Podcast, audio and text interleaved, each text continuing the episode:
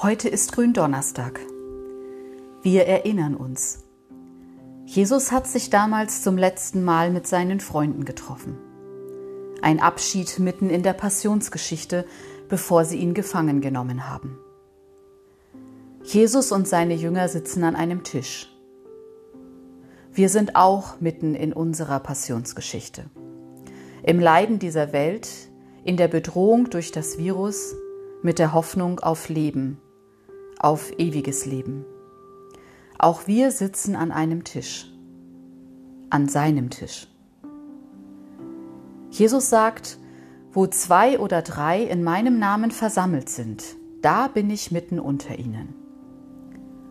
Und wo es nicht einmal zwei sind, da bin ich auch.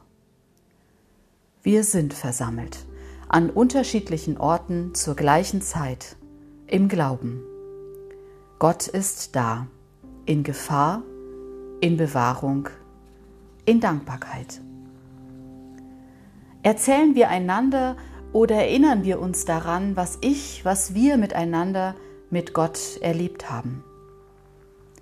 Erinnern wir uns heute an Geschichten vom Essen und Trinken. Vielleicht sind es Geschichten von letzten Mahlzeiten, von Abschieden. Oder wir denken an biblische Geschichten, in denen Jesus mit Leuten gegessen hat. Und wir merken, das macht Mut. Das verbindet uns. Nirgendwo werden Brücken so schnell gebaut wie beim gemeinsamen Essen. Wir tun das heute nur mit wenigen Menschen, vielleicht sogar ganz allein. Und trotzdem ist Gott dabei. Trotzdem ist unser Geist weit für Erinnerungen. Weißt du noch? Oder wisst ihr noch?